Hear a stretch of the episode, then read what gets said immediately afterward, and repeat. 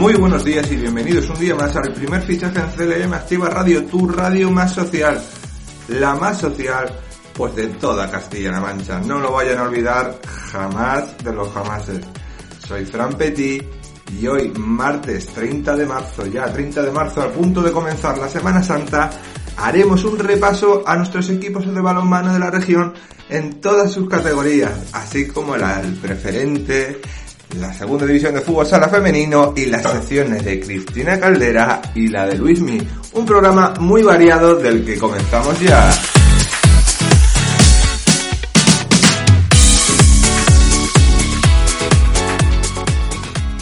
Y vamos a comenzar con nuestro primer espada, con nuestro Dalí, con nuestro Cid campeador sencillamente con nuestro rey Alfonso X el sabio, aunque no se llama Alfonso, es nuestro director del primer fichaje Jesús Valencia, que viene a contarnos toda la jornada pasada de nuestros equipos balonmano de la región en categoría masculina y femenina en cada una de sus divisiones. No esperamos más, queridísimos oyentes, y dejo que Jesús hable tranquilamente.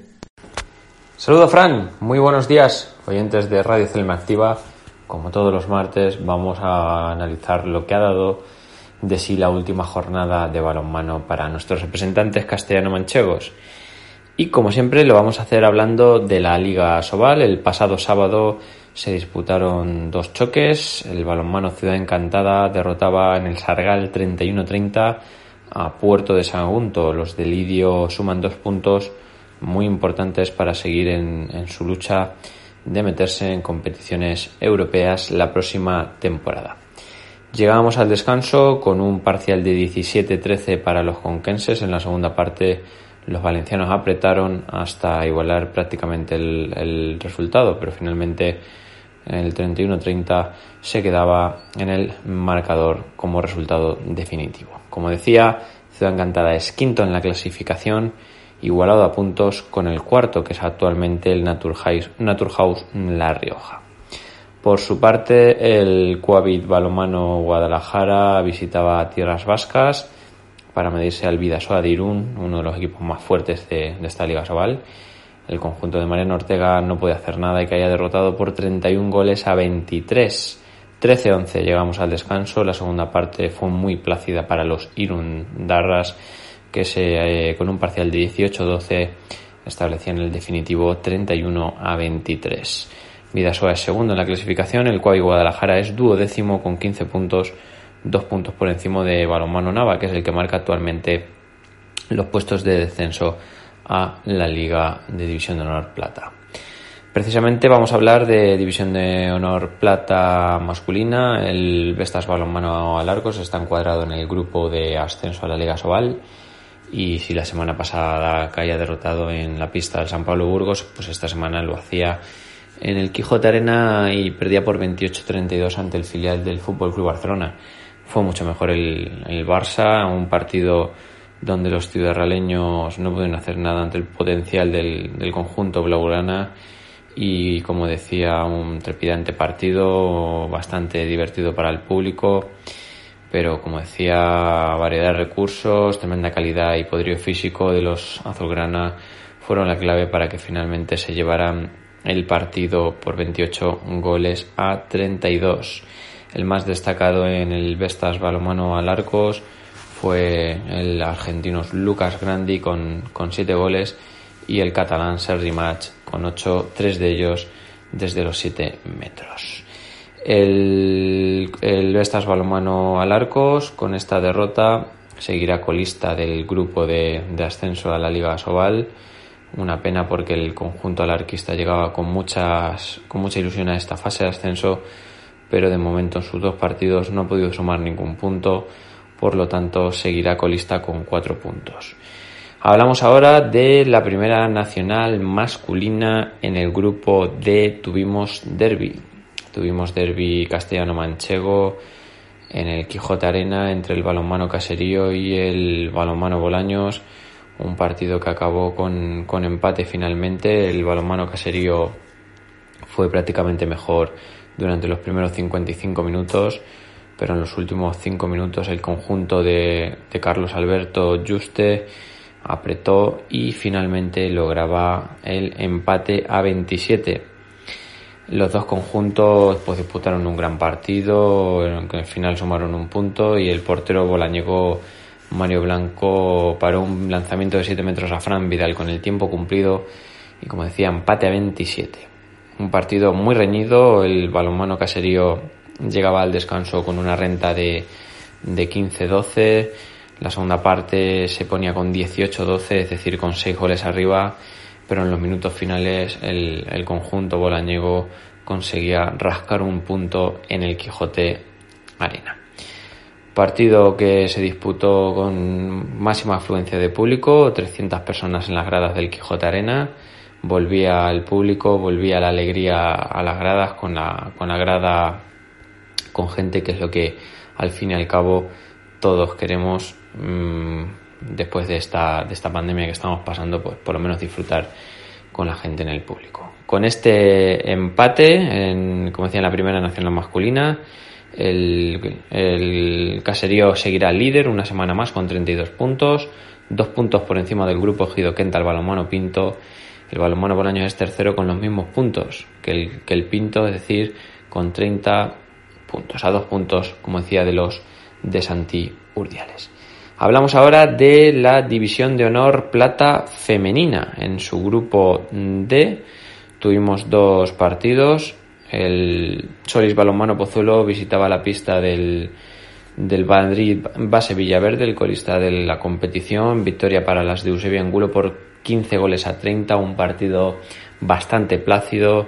Desde el inicio hasta el final, las, las pozoleñas fueron muy superiores y sumaban sus dos puntos. Por su parte, el vino Doña Berenguela Balonmano Bolaños consiguió también la, victoria en, el Macarena Aguilar por 26 goles a 20 ante Gesmon Balonmano Bolaños.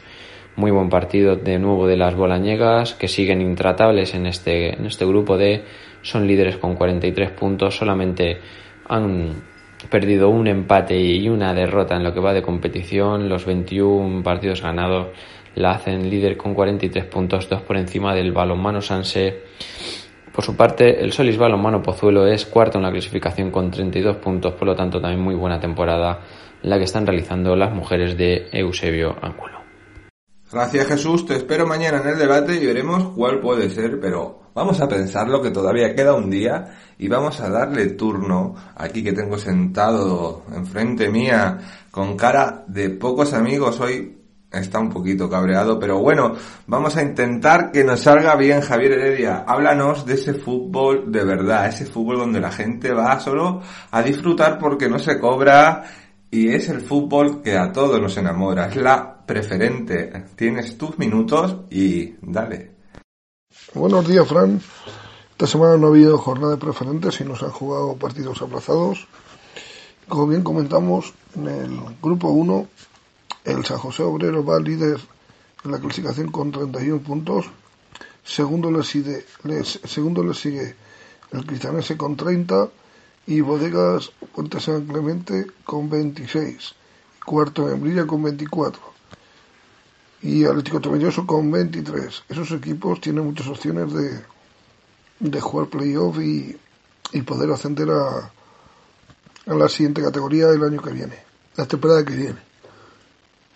Como bien comento, un San José Obrero en el cual solo ha perdido tres partidos, equipo fuerte, equipo de Cuenca y un San José Obrero que se va a jugar, pues si no pierde muchos puntos, pues que el grupo con, con Cristianense seguramente.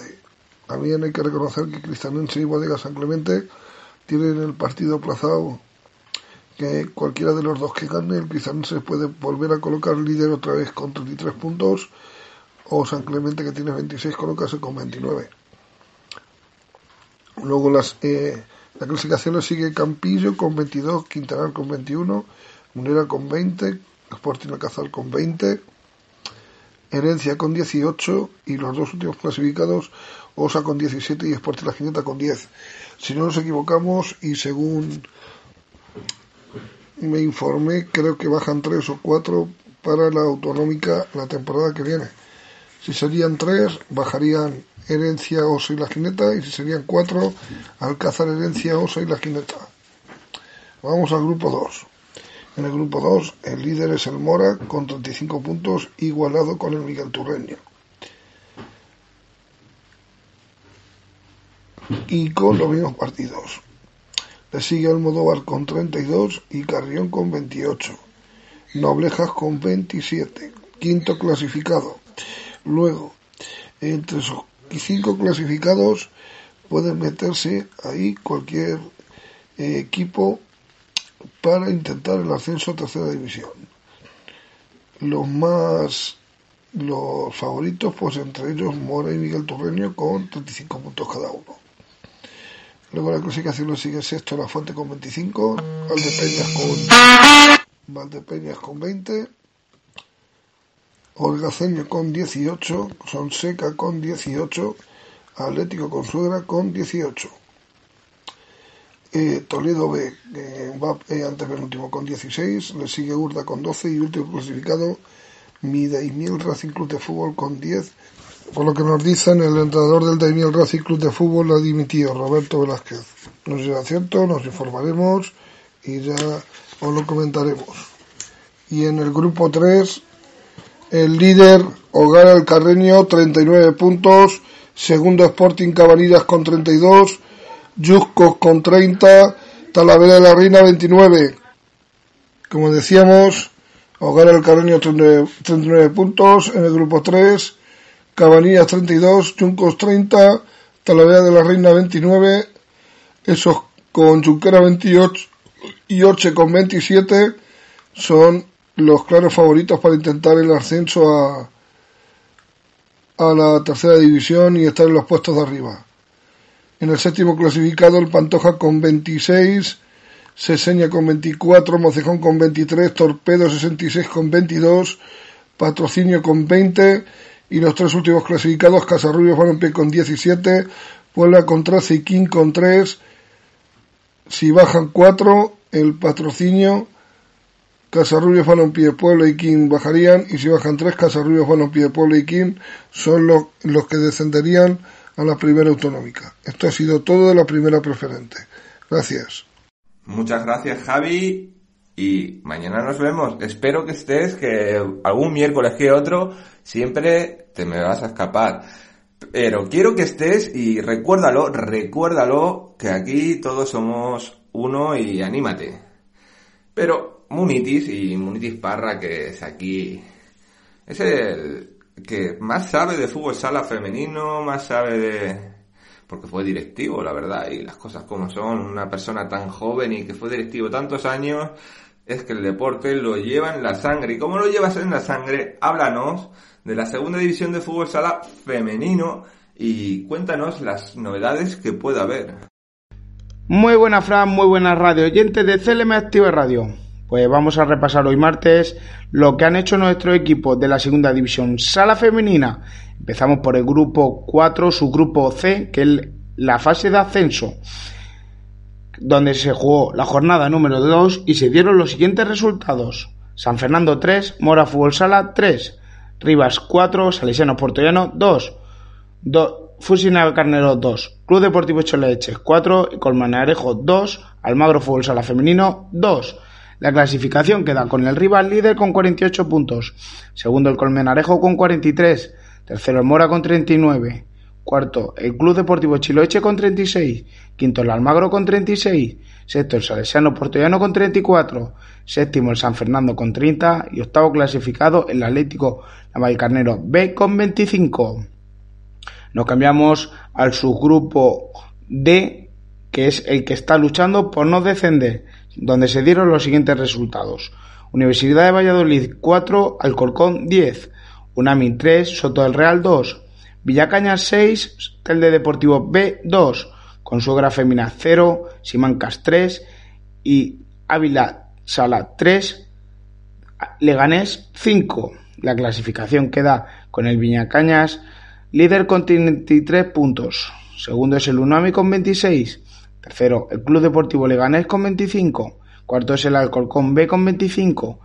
Quinto es el Soto del Real con 15. Sexto el Ávila Sala con 12. Séptimo el Simancas con 10, octavo el Telde Deportivo B con 10, noveno la Universidad de Valladolid con 5 y último clasificado el Consuegra con 5 puntos. Gracias Munitis, espero contar contigo para mañana, pero tengo que darle paso a Cristina. Sí, Cristina Caldera, que nos viene a hablar en su sección, no de una mirada crítica ni nada, no vas a hablar de cómo está la liga de baloncesto adaptado.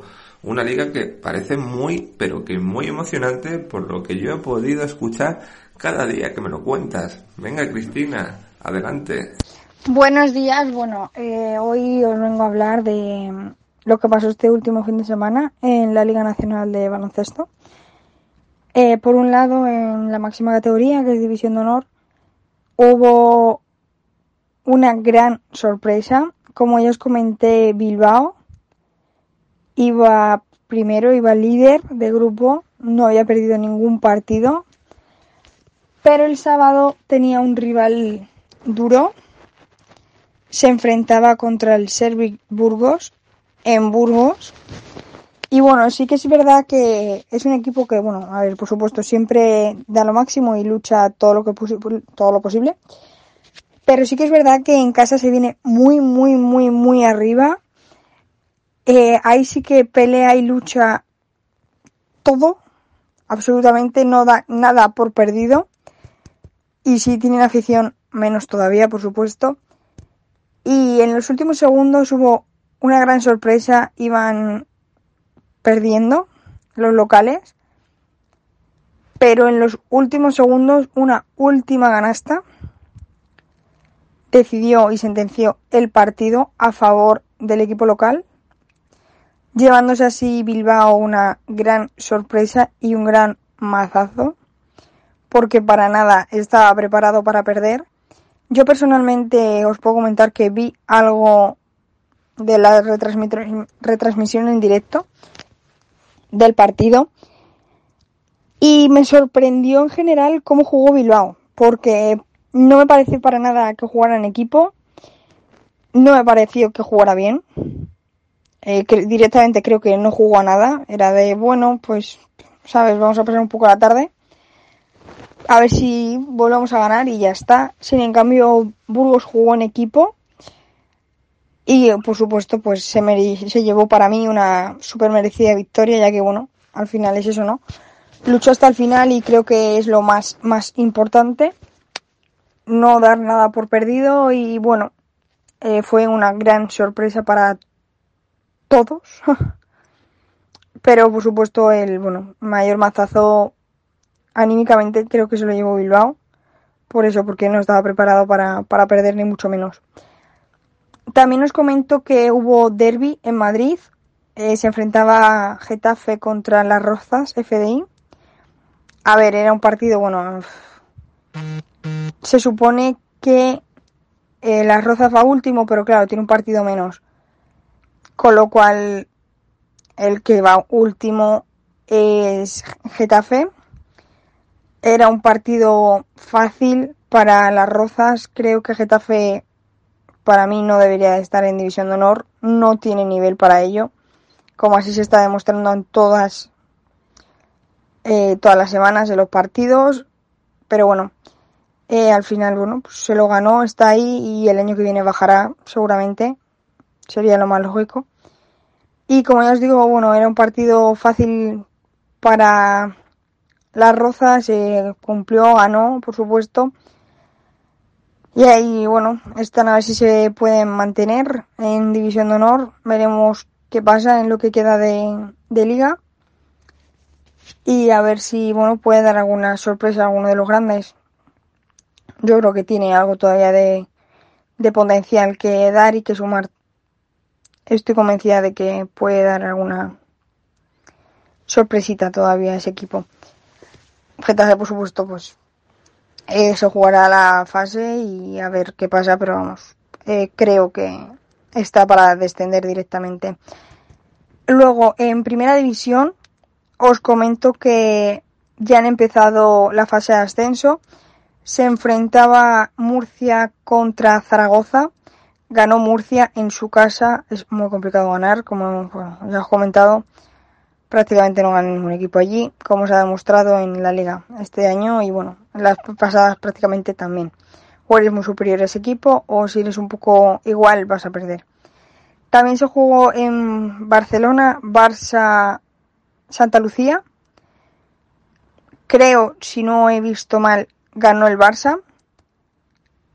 Así que bueno, veremos qué pasa. Nosotros, eh, mi equipo BSR Portullano empieza el día 17 de abril la fase de permanencia. Eh, jugamos en Leganés, aquí en, en, mi casa, ¿no? En Madrid. Y bueno, esperemos dar lo máximo de nosotros.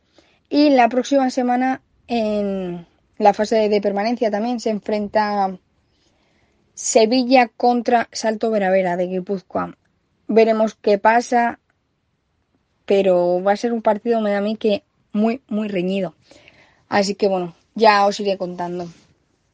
Excelente, excelente, Cristina. Me encanta cada día lo que hablas y ya lo sabes, es repetir y repetir y repetir lo que cada día te digo. Y a ver, Luismi, que te veo un poquito enfadado, sé que el sábado pasado ocurrieron cosas desagradables entre el Atlético Puerto Llano y su rival, que no lo vamos a nombrar porque la verdad no hay que nombrarlo. Pero bueno, creo que no vas a hablar en tu rincón, no vas a hablar de valores, de cómo trabajar en equipo, de cómo es todo en realidad y merece mucho, pero que mucho la pena escuchar. Buenos días, Fran, muy buenas a todos nuestros oyentes también y es que pasen un feliz martes. Pero antes de pasarlo, vamos con la sección de hoy. Vamos a basarla, hoy, hoy me he levantado un poco filosófico, como suele decir, y vamos a, apuntar a algo muy importante muy, y que muy pocos equipos tienen, por desgracia, y en general en la vida, en la vida común, ya que este valor o esta forma de, de trabajar es muy necesaria y muy importante, tanto en, un, en cualquier grupo de trabajo, como en cualquier empresa, como en cualquier equipo de fútbol o de baloncesto o en general de deporte. Y estoy hablando, como no, del liderazgo y de la gestión de grupo. Eh, generalmente asumimos de que el entrenador, por definición, estas dos capacidades, tanto el liderazgo como la gestión de grupo, deben tenerlas. Y eso, por desgracia, no es algo común. Como bien sabemos, hay muchos tipos de liderazgo, ya que eh, puede haber un líder autoritario, puede un, o un líder democrático. Esto ya es un poquito más filosófico. Ya si nos metemos nos podemos filosofeamos un poquito que no es la cuestión. Pero sí, independientemente de ese tipo de liderazgo, luego se aplica muy diferentemente a los a la gestión del grupo. Ya que a día de hoy, y viendo muchos equipos de fútbol, viendo cómo van las diferentes dinámicas, viendo cómo otros equipos, tanto de fútbol sala, de fútbol, eh, de fútbol sala, de fútbol, de balonmano, de todo un poco. Lo repito, pero es un poco el concepto quiero que ustedes me comprendan. Al final, eh, estamos viendo cómo equipos que iban muy arriba están bajando, como equipos que, de repente parecía que no iban a hacer nada en la liga, eh, los tenemos terceros, cuartos, segundos, incluso líderes en algunos grupos que nos ha sorprendido, como bien anunciamos muchas veces. O como otros equipos tienen bajones puntuales, que bien pueden deberse a la forma pero también pueden estar pequeñamente relacionados con lo que sería el, estado anímico, con esa gestión de grupo. Y es que a lo largo de una temporada, incluyendo, incluyendo la pretemporada como, como, parte de ella, eh, estamos viendo que, que los grupos no se están generando bien, la dinámica no es la correcta, hay momentos en los que esa dinámica se ha cambiado, en la que tú vienes con un grupo eh, durante un tiempo y de repente cambias. Y muchas veces los cambios no tienen por qué ser mejor. Ese es el problema. Quiero que me entiendan, en el sentido en que tenemos que ser capaces de adaptar nuestra forma de, concebir el deporte, nuestro liderazgo sobre el grupo y nuestra forma de gestionar, eh, como todos los equipos, de que entran futbolistas, de que salen, de que hay más, de que hay menos. Eso a la larga es parte de estos dos conceptos y en los cuales yo creo que muchos equipos están pecando. Y aunque parezca mentira, no todos lo tienen. O lo tuvieron, pero lo han perdido. Muchas veces, señores, hay que también verse el ombligo propio. Y ese es el problema, que no somos autocríticos. Generalmente el ser humano es egoísta y, y cree que todo lo que hace lo hace bien. Muchas veces. Y otros se pasan. Pero bueno, el 90% piensa que todo lo que hace lo hace bien. Sin darse cuenta de que al final y a la larga lo único que está haciendo es destrozar todo aquello que creó. Creó un grupo de trabajo, creó una forma de entender el deporte y una forma de, de aplicarlo que la ha perdido. Y al final, como buen timonel, como buen capitán de un barco, tú no puedes pensar que tú estás arriba y los demás están abajo y puedes lanzarte en cualquier momento. Eso es un error muy grave, puesto que al final, cuando comenzamos con un grupo, todos piensan que están dentro y hay que hacérselo saber. Porque no podemos decir yo estoy dentro, vosotros estáis fuera, porque yo estoy avanzando, pero vosotros no. En el fútbol, como en la vida, como en cualquier otro deporte, si tú no eres capaz de avanzar juntos, llegarás alto o llegarás poco más lejos. Si es capaz de avanzar con un grupo, si es capaz de hacer que todos vayan a una, ya te lo digo yo, llegarás mucho más lejos y llegarás mucho más alto que haciéndolo uno solo. Porque la fuerza reside al final en el grupo y se demuestra un grupo fuerte, es un grupo que logra resultados y objetivos, un grupo fragmentado a la larga conseguirá llegar a una meta, pero una meta corta, muy lejos de la que si hubieran trabajado unidos, todo, desde en este caso el cuerpo técnico hasta los futbolistas, incluyendo los familiares, todo el ámbito exterior, llegaría. Y eso es lo que yo quería decir, Fran, al liderazgo y a la gestión del grupo. Y es que importante es tenerla en el equipo. En este, por ejemplo, tú y Jesús como líderes complementarios unos a otros, y nosotros como grupo que vamos contigo y con Jesús hasta donde haga falta, con una buena gestión y, siempre, como suele decir, con una de cal y una de arena. Espero que pasen un buen martes. Este ha sido, este ha sido el tema de hoy y nos vemos mañana con nuestro Sanedrín, ya lo saben. Bueno, Fran, te dejo que despidas el programa. Un abrazo a todos. Tienes toda la razón, Luis mi vicario. Toda, toda, toda la razón. No hay nadie en esta vida que sea que más importante que nadie. Vale que pueda haber líderes, pero líderes por ejemplo, aquí en esta radio no los hay porque todos sumamos uno y uno somos todos, como decía D'Artagnan, uno para todos y todos para uno, pero nos quedamos ya en el final del programa de hoy, donde les deseamos que tengan una feliz tarde y un buen día en todo lo que resta. Pero solo quería deciros que os queremos, que esperamos que nos escuchen mañana en nuestro debate, que ya pensaremos cuál puede ser, y que tengan el mejor día que siempre puedan. La dejamos con unos minutos musicales en CLM Activa Radio. Hasta mañana.